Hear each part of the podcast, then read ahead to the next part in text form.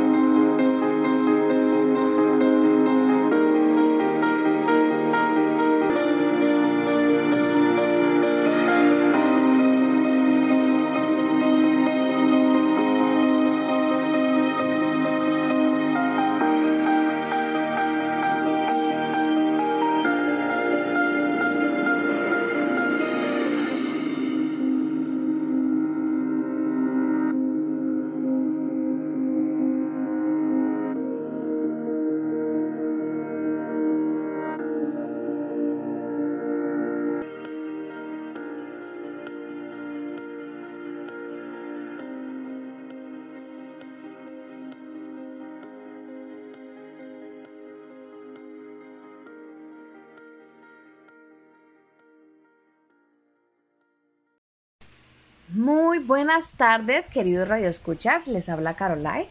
Volviendo al tema de las inundaciones, les voy a comentar sobre los lugares que son más vulnerables en el cantón de Huatus. Estos lugares son recorridos por los ríos Frío, Caño Ciego, Pataste, Mónico, Buenavista, Cote y La Muerte. Por estos ríos algunos barrios y viviendas aledañas sufren de inundaciones tales como San Rafael, La Palmera, Guayabo, Ciego, Puerto Nuevo, La Gloria, Pataste Abajo, La Flor, Buenavista, San José, Santa Rosa, Torero, San Miguel, La Muerte y La Esperanza. Estos barrios todos los años en temporada de invierno tienen estos inconvenientes que los mantienen siempre alerta. Compañeros, ¿Qué opinan con esa situación que se da en el cantón? Bueno, Caro, esos lugares que tú mencionas, hay algunos que no los conozco.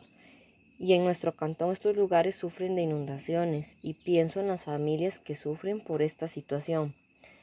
Y me pregunto, ¿será que reciben apoyo de las instituciones o autoridades encargadas? Muy buena pregunta, Jocelyn. Para saber un poco más sobre el tema, nuestro invitado especial de la Cruz Roja, Alex Urbina, nos contará más sobre el tema. Bienvenido Alex, es un gusto para nosotros tenerlo en nuestro programa Dialogando con el Grupo Cactus. ¿Cómo estás? El gusto es mío y estoy muy bien, gracias a Dios. Espero que ustedes se encuentren bien. Gracias por colaborarnos con el tema de las inundaciones.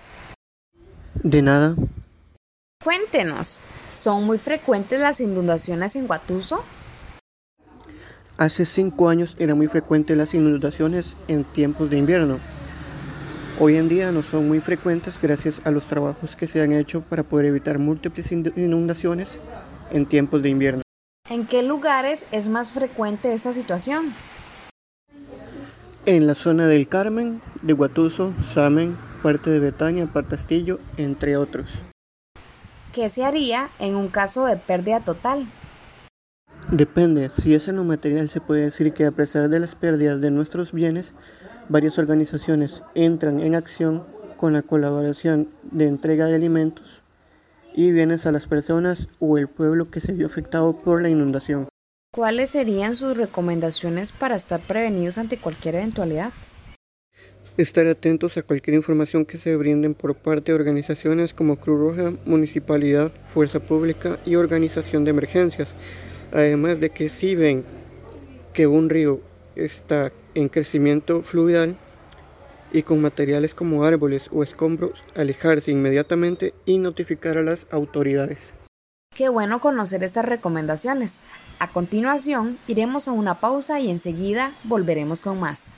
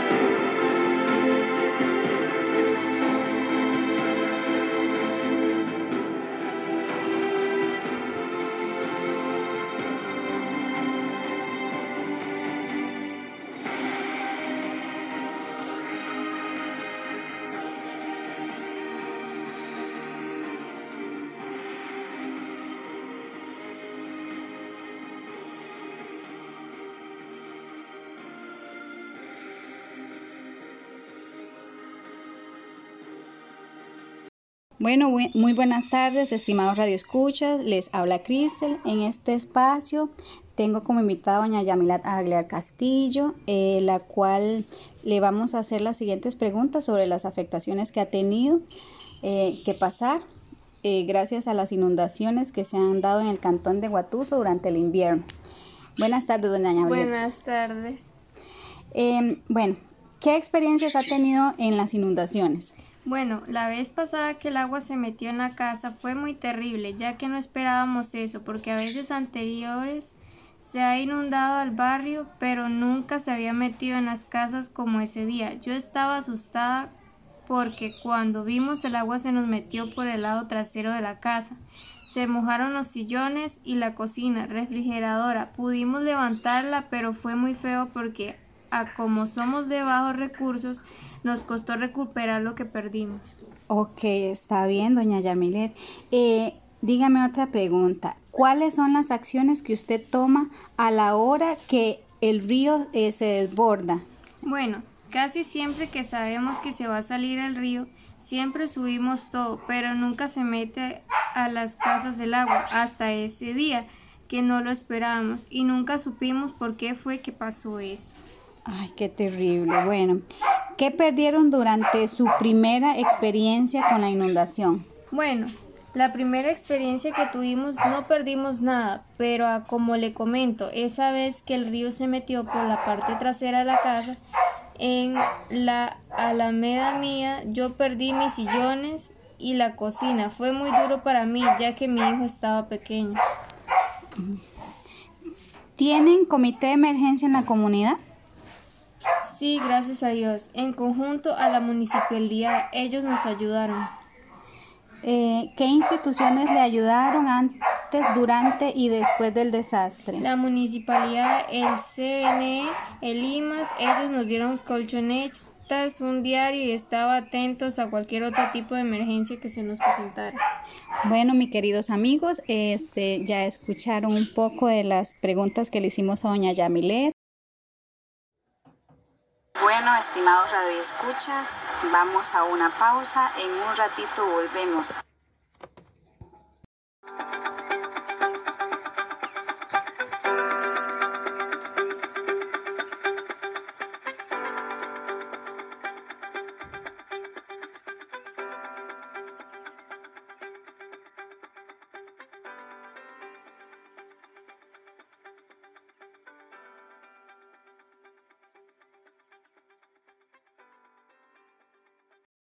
Bueno, hemos llegado a la parte final de nuestro programa, dialogando con el grupo Cactus. Y el día de hoy hemos aprendido mucho sobre las inundaciones en nuestro hermoso cantón Guatuso. Aprendimos a conocer los lugares más comunes a estos desastres, sobre cómo se puede prevenir una catástrofe y qué hacer durante una inundación. Además, escuchamos sobre experiencias vividas por una persona durante las inundaciones nos retiramos de la sintonía agradeciendo primeramente a Dios que nos ha permitido estar hoy con ustedes. También agradecemos a nuestros invitados que nos han narrado sus experiencias, el cruzrojista Alex Urbina y la señora Yamilet Aguilar Castillo. Y por último, queremos agradecerle a usted, querido Radio Escucha, por sintonizarnos y apoyarnos día a día. El día de mañana hablaremos sobre los conflictos de tierras de reservas indígenas Maleco y tendremos a algunos expertos sobre este tema, a la alcaldesa Ilse Gutiérrez y a los representantes de la zona indígena Maleco. No dejen de escuchar nuestro programa que sirve para conocer más sobre nuestro hermoso cantón Guatuso. Hasta la próxima y que Dios los acompañe.